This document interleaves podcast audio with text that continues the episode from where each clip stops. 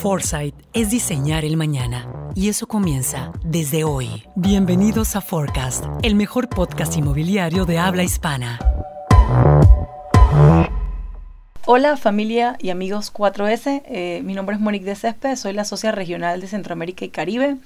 Eh, empecé ya hace seis años en 4S y he colaborado al día de hoy creo como en 150 proyectos, un poco más. Yo creo que no, un poquito más, como 50 proyectos por año más o menos. ¿eh? Hoy me encuentro visitando las oficinas de Central en Monterrey. Eh, en compañía de Melisa Salame, eh, nuestra directora de planeación comercial. Hola Monique, muchas gracias. Emocionada verdaderamente de tenerte aquí con nosotros. es un honor. es la socia consentida, pero ya luego, ya luego platicamos. Bueno, Melissa y yo hemos trabajado en muchos proyectos juntas eh, y hoy conversaremos sobre cinco errores que se cometen en los lanzamientos comerciales de los proyectos. ¿no? Aquí el principal tema, Meli, es que quieren apresurar la salida de ventas eh, eh, y bueno, de eso se desprenden estos cinco puntos que vamos a tocar, ¿no? Sí, yo creo que ahí, bueno, em, un poquito a favor de, mis clientes y, y, en contra y tengo sentimientos encontrados en ese sentido, porque eh, entiendo la premura de todo el mundo por salir a vender, porque sabemos eh, lo importante que es después de destinar tanto tiempo a un proyecto, pues necesitan recuperar la inversión, ¿no? Entonces, la salida de venta siempre es un tema importantísimo, pero yo creo que, eh, y lo hemos platicado tú y yo, si destinamos tanto tiempo a hacer un análisis de mercado, estudios, definiciones de producto, desarrollo de un proyecto arquitectónico, una marca, ¿por qué no, ¿por qué no dedicamos el debido tiempo a la planeación de tu estrategia de venta. Finalmente, las ventas es lo que te va a redituar eh, el, eh, pues el negocio, ¿no? Y si no le dedicamos tiempo, híjole, yo creo que ahí es donde, donde empieza a ver pues estos, estos pequeños huecos o estos errores que hemos identificado, ¿no? 100%. Y esto sobre todo porque nos hemos dado cuenta que hemos tenido sobre la mesa proyectos eh, que están bien ejecutados a nivel de producto, que realmente cumplen un propósito porque realmente están atinados con mercado. Sin embargo, no tener una estrategia hace que no cumplan ese objetivo comercial eh, que de pronto estuvo trazado en algún documento porque no está claro y definido para cada uno de los integrantes del equipo, ¿no? Completamente. Entonces se vuelve un desorden porque eh, es algo a medias, pero eh, ya estoy vendiendo, pero no he terminado de lanzar y entonces no tengo todo completo y entonces vamos parchando sobre el camino y eso definitivamente creo que eh, eh, pues sí llega a mermar los resultados comerciales que pudieras tener un resultado mucho mejor si verdaderamente le, destinas el tiempo que debe de, ser a esta planeación y, al término del lanzamiento de la planeación de tu proyecto. ¿no? Lo que típicamente nos sucede a Meli y a mí es que el cliente, eh, pues obviamente como dice Meli, ya está en el punto en donde ve su proyecto, o sea, ya es como tangible porque ve este arquitectónico terminado y nos dice, bueno, ahora sí, en un mes, en 30 días vamos a lanzar. Y se topa con nosotras que le decimos, no, es que esto, esto va a tomar aproximadamente cinco meses y por ahí se despelucan. Sí, se les cae el pelo. sí. O sea, cada vez que les digo, bueno, es que el lanzamiento va a tomar cinco meses, se les cae el pelo. ¿Cómo? ¿Cómo? Ya llevo tantos meses trabajando, yo quiero salir mañana, ¿no? Claro. Entonces, pues bueno, creo que es, es un poquito de un tema de, de, educar también a nuestros clientes en que eh, la importancia de la planeación también de su proyecto en este, en este sentido, ¿no? Totalmente. Nos encontramos también con la situación de que, eh, bueno, cuando obviamente venimos con el cliente y le decimos toma cinco meses, lo primero que dice, no, esto lo tenemos que hacer más rápido, tiene que haber alguna manera en que esto se haga más rápido y obviamente eh, como tenemos esta relación, digo, hemos hecho el estudio, hemos hecho la definición, los hemos probablemente ayudado en eh, el concurso arquitectónico, o sea, es un cliente que tiene una relación con nosotros, no queremos tampoco ser tan inflexibles, decirle no vamos a tomar tu proyecto. Así que lo que típicamente hacemos es tratar de buscar una manera, un punto medio. Así es. Eh, y esto ocasiona todavía más problemas, ¿no? Entonces, creo que el punto uno del error, eh, si estás de acuerdo conmigo, es el no tener el 100% del proyecto cerrado. Sí, yo creo que eso es importantísimo porque, eh, vaya, o sea, creo que hay clientes que me dicen, oye, pues el producto no está cerrado, pero pues tú me puedes empezar a desarrollar estrategias de marketing y demás. Entonces, eh, sí, lo hemos hecho y, y, hay temas de la estrategia que no tienen que ver al 100% con el producto, pero finalmente, si yo no tengo una visión del proyecto como tal, eh, estoy planeando mi comunicación y mis estrategias a medias. No sé si me explico. sí, claro, no, no llegas como a ese full potential porque todavía no lo terminas de visualizar completo. Exacto. Es decir, bueno, este, bueno, es que todavía no tengo claro cuáles van a ser las amenidades, pero pues tú, tú síguele, tú síguele, tu plan de medios. Entonces, eh, vaya, por ponerte un ejemplo, a lo mejor mi comunicación pudiera potencializarse más si yo conociera eh, esas amenidades que a lo mejor son una cuestión muy diferenciadora del proyecto, que verdaderamente va a ser frente a la competencia y entonces mi estrategia va por otro lado, me explico. Entonces, eh, eh, eso por, por, una parte, ¿no?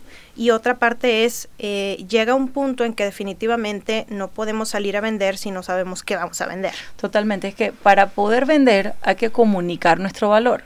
Entonces, si por ejemplo, que nos ha pasado y nos pasó con un proyecto, no sé si recuerdas, era un tema de un proyecto que era Edge. O sea, una certificación verde que queremos, que queremos oye, por supuesto que queremos decir que tenemos este, esta certificación, pero si nosotros no lo podemos comunicar porque todavía no estamos 100% seguros de que viene, es como que no le estamos dando toda la información, sino que vamos paso a paso y no termina uno como de cerrar el concepto, ¿no? O de darle fuerza a algo que uno cree que verdaderamente es potente, ¿no?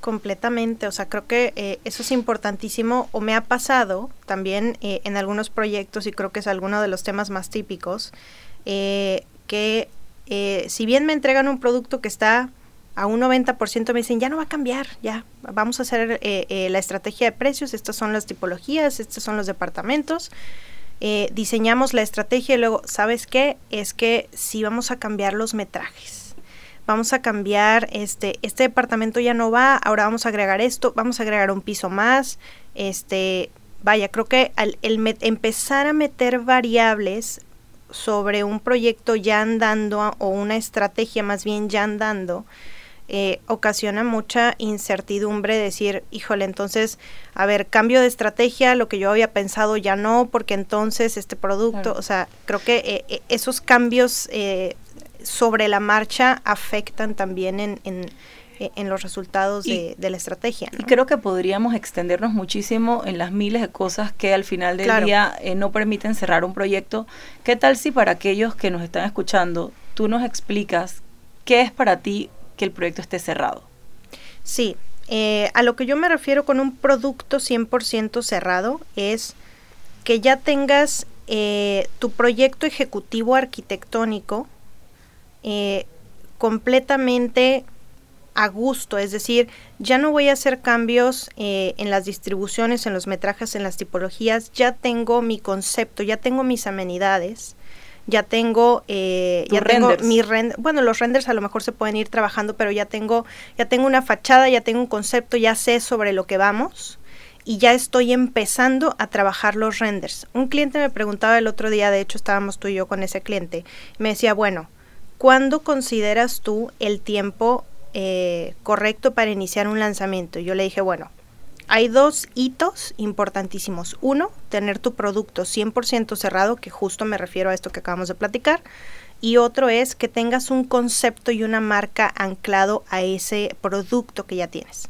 Entonces, de esa manera yo tengo arquitectura y tengo concepto, que es la parte creativa del marketing, y sobre eso puedo empezar a trabajar una estrategia súper fuerte y diferenciadora. Totalmente.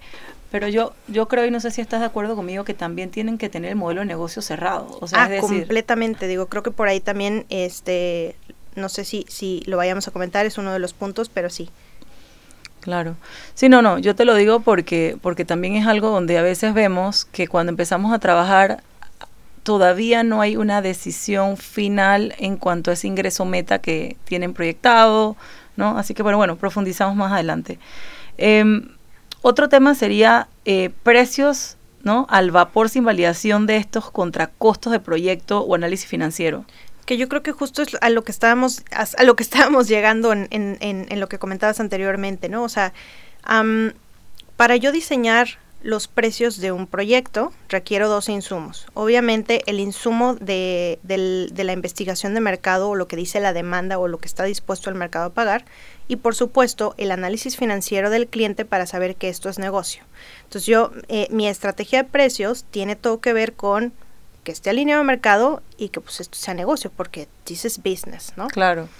Y lo que sucede es que eh, si eh, un proyecto o un desarrollo no tiene eh, afianzado muy bien ese modelo de negocios, como dices tú, no están cerrados los costos de construcción, todavía no tengo definido y a lo mejor me da un número al vapor, diseñamos una estrategia de precios que finalmente luego termina por no ser negocio y empezamos con el estira y de afloje, ¿sabes qué? Es que no me da, súbele, necesitamos subir y entonces nos empezamos a despegar del tema del, del mercado y empiezas a estira y afloja, ¿no? Claro, yo creo que algo también importante aquí es ver a qué nivel, porque otra cosa que nos ha pasado es que de pronto sí tienen un primer factibilidad o un pre-pre factibilidad, pero en el camino eso va cambiando muchas veces, Así es. porque cada vez que ellos van como que trabajando eh, en la ingeniería de valor del proyecto eh, de los arquitectónicos, se van dando cuesta, cuenta de ciertos costos que tienen que ir sumándole.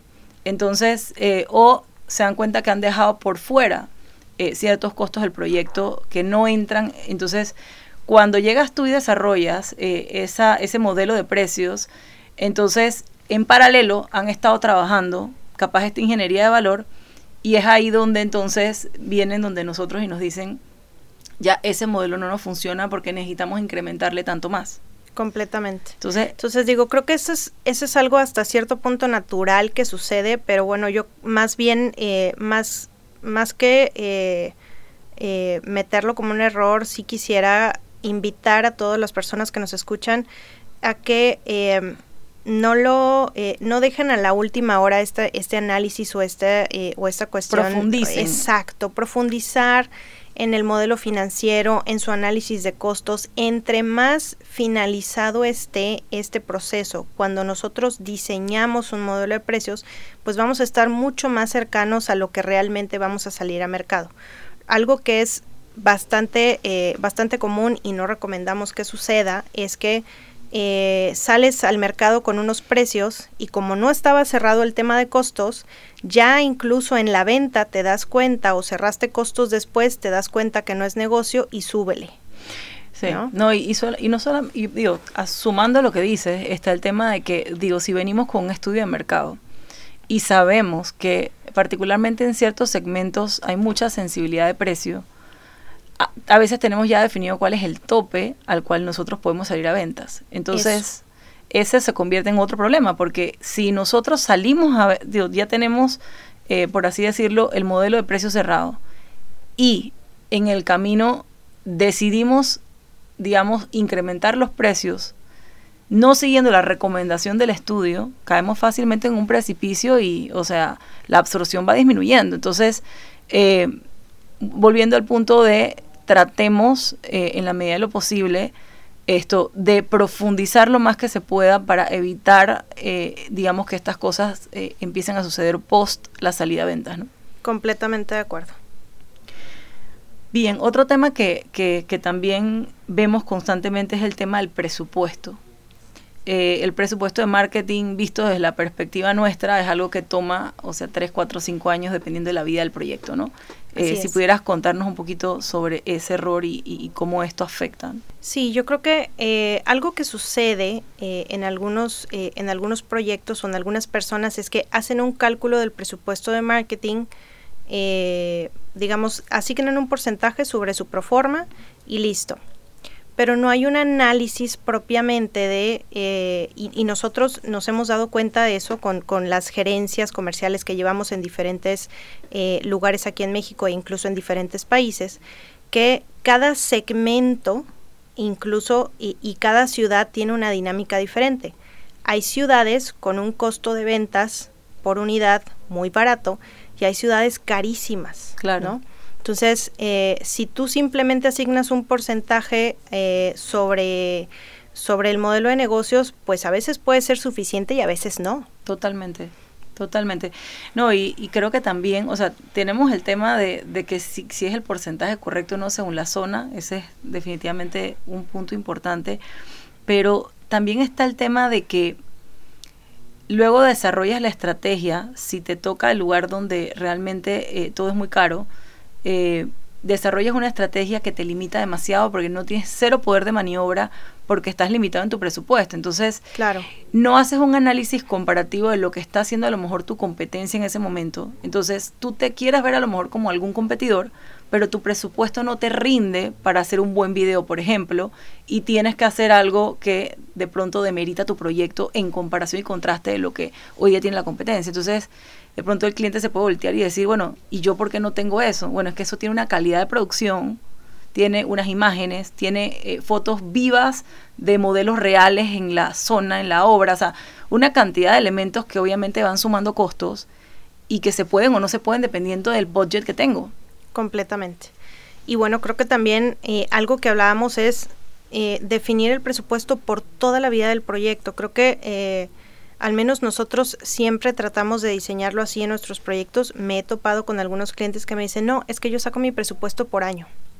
Entonces, lo que sucede cuando tú tienes una, una visión de tu presupuesto a corto plazo es que a lo mejor al principio del proyecto, mientras estás emocionado, pues gastas de más y conforme te vas quedando sin plata, eh, a la mitad o hacia finales del proyecto, no, es que ya no tengo dinero para invertir. Entonces, ¿qué pasa? Justo al final de tu proyecto, cuando te quedan las unidades últimas, ya las que el, menos personas quisieron porque por algo se quedaron al final. Sí, principalmente es un tema de precio, ¿no? Ya para ese momento las tienes más las caras. Las más caras, las más feas, las que nadie quiso y aparte ya no tienes dinero para hacer estrategias. Híjole, creo que ese es el peor escenario que puede suceder. Entonces, algo que, que, que invito a, a todos los que nos escuchan es, tienes que hacer una estrategia de tu presupuesto para todo el tiempo del proyecto y destinar el presupuesto tal cual debe de ser y dosificarlo como debes de, utilizar, o sea, eh, para que te rinda durante esa, eh, pues esa temporada a lo mejor difícil hacia el final del proyecto. Otra cosa que nos hemos topado en este mismo punto de los presupuestos de marketing es el tema de que asignan costos no relacionados al presupuesto. Ya sabes, nos ha tocado que esto eh, tengo el presupuesto de marketing y ahí va la construcción del showroom. o ahí va la renta mensual del alquiler del local en donde tengo la experiencia montada del, showroom. Yo creo que ese es un tema bastante debatible y seguramente eh, algunos de nuestros clientes que nos escuchan me van a decir, es que eso sí va en marketing. este, eh, y, y, y, nuevamente digo, creo que eso es debatible y para quienes nos escuchan, a lo que nosotros nos referimos con presupuesto de marketing y lo que hablábamos hace un momento del costo de ventas por unidad es, o sea, eh, debe de haber un rubro que sí que de presupuesto que esté destinado 100% a las estrategias que están dedicadas a vender. La construcción del showroom per se no me va a ayudar a vender. Lo que me ayuda a vender es, por ejemplo, eh, las herramientas que tengo, la maqueta, eh, si tengo un recorrido virtual, si tengo materiales de venta. Esos son materiales y herramientas que me ayudan a vender. Un plan de medios son estrategias que me ayudan finalmente a vender. Una construcción, una renta, son gastos operativos. De acuerdo.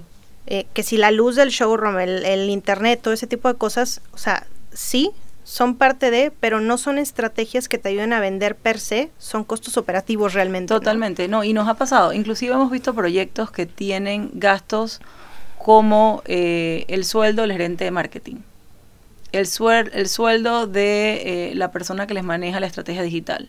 Todo eso abultado dentro del presupuesto de marketing y nuevamente debe ir dentro del presupuesto, pero a lo mejor alocado en, eh, en, temas sí, a lo mejor en, exacto, a lo mejor en otro rubro. Entonces ahí, ahí es importante nada más considerar que lo que tú vas a medir como costo de ventas por unidad sean exactamente las estrategias que, que realmente impactan a tu venta todo lo que no impacte en la venta pues se va como que a ese rubro operativo o recursos humanos o, algún otro o algún otro tema no se me ocurren mil cosas más que quiero decir pero nos tenemos que limitar a, los cinco puntos si no, nos vamos aquí dos horas y nos regañan de que eh, nos estamos tardando mucho. Está bien. Eh, bueno otro punto también es salir a ventas con materiales de o sea, con materiales insuficientes eh, para una correcta atención y seguimiento. O sea ya dijimos que tenemos que tener el presupuesto, pero otro tema es que eh, justo por este tema de andar corriendo, no tengamos todos los elementos necesarios para que la venta se dé, porque hay cosas que no están listas. Completamente, digo, algo que sucede es que eh, los renders, por ejemplo, es un material importantísimo para vender, sobre todo en preventa, cuando no tienes nada construido. Y si eh, apresuramos la venta y tú quieres salir en un mes o en dos meses y a lo mejor en ese tiempo los renders no están listos, pues puede salir con, un, con una información, con un brochure incompleta, o con renders eh, preliminares que no se van a ver tan bien como los renders eh, finales. Y pues digamos que la imagen de tu proyecto pierde punch. Totalmente.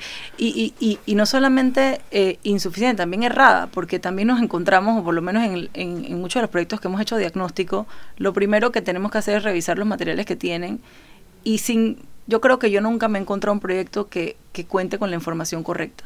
O sea, metrajes errados, plantas que ya no existen, justo por la cantidad de cambios que se dan, producto del corre-corre, voy a salir a venta. Entonces, no, es que esa no fue la última planta, fue esta otra. Y no, que ese no era el metraje, ese era el metraje versión 15, no sé. Entonces, eh, todo eso obviamente es apresurar no permite ni que la persona que está desarrollando eh, el storytelling detrás de lo que es el propio brochure como tal, eh, realmente digiera el proyecto y le meta esa pasión que debe tener para que cuente una historia que te envuelva. Y por el otro lado, entonces, el tema de los errores eh, típicos que sabemos que, empiezan a ocurrir, ¿no? Y sabes qué pasa, digo, también mm, mm, el equipo de ventas se queda como que a medias. O sea, eh, imagínate que si tú quieres sacar tu proyecto a ventas en un mes, en dos meses, eh, realmente qué tantos materiales de venta puedes llegar a desarrollar en, ese tiempo. Eh, a lo mejor sales con una lista de precios y sales con una presentación de ventas digital porque ya no alcanzaste a imprimir nada porque el tema de producción es, es más tardado y listo y pues ya.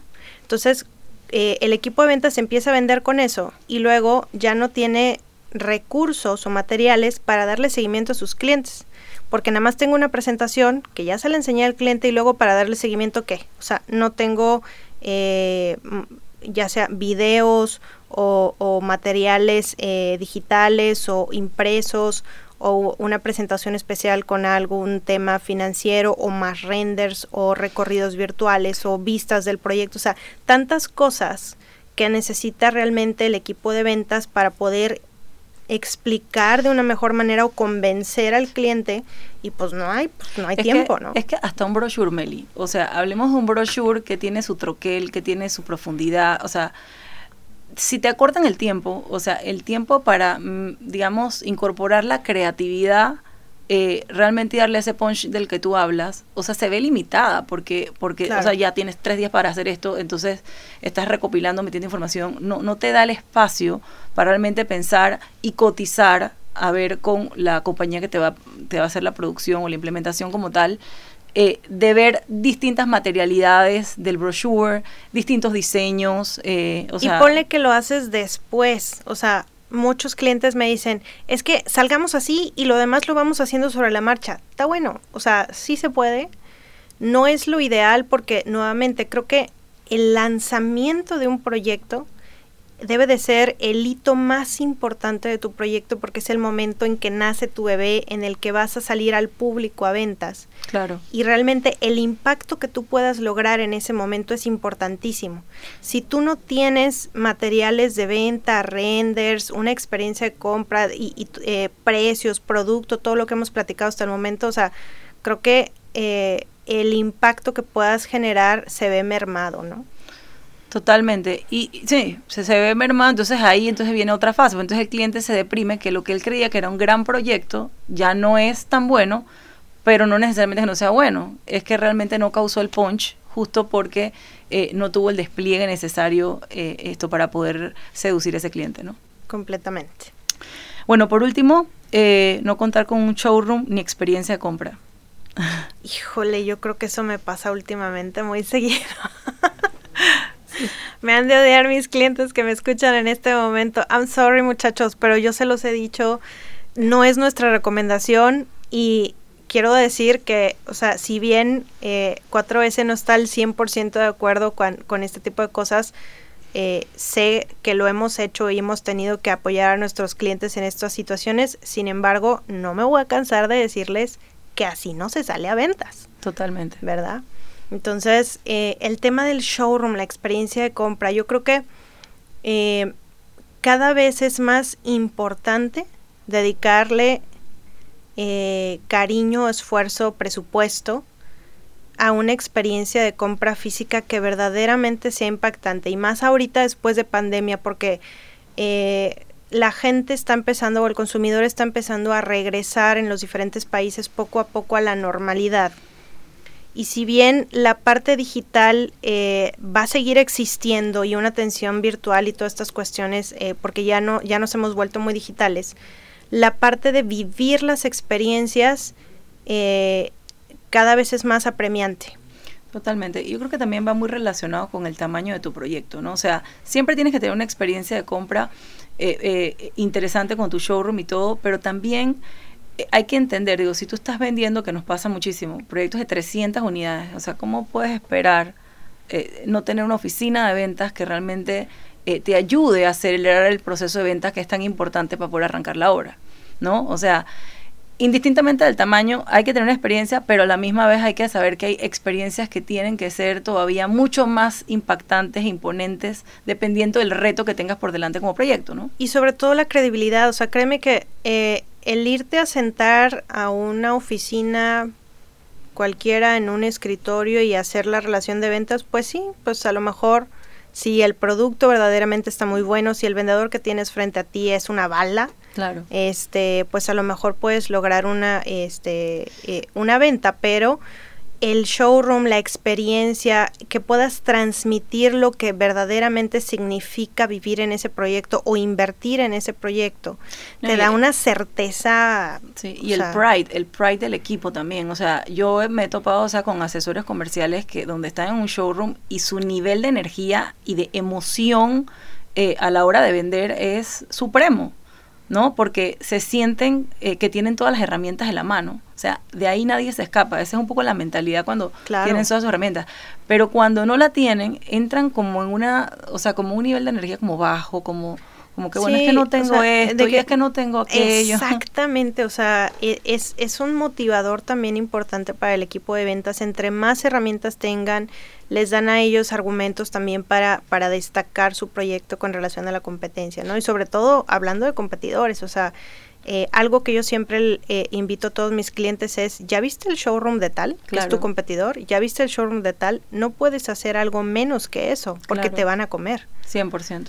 Ese es otro punto importante. O sea, hay que ver qué está haciendo la competencia, hay que darse cuenta de que para competir hay que competir. Claro. Tengo un cliente mío que lo amo porque me dijo, oye, fui al showroom de tal, que es mi competidor, y tiene esta calidad de acabados. Ya cambiamos los acabados de mi showroom porque wow con ese show. O sea, o sea, creo que esa es la actitud y así es como debemos de pensar en las experiencias de compra, ¿no? Y se acabó, llegamos al último punto. Necesitamos una necesitamos una parte 2, tengo como muchas cosas más que quiero decir. Claro, claro, sí, hagamos una, una parte 2, claro. Bueno, eh, hemos llegado al final, síganos en nuestras redes sociales y nos vemos en el próximo podcast. Gracias a todos. El futuro no es aleatorio, comienza a crearlo y diseñalo a tu forma. Esto fue Forecast Thank you.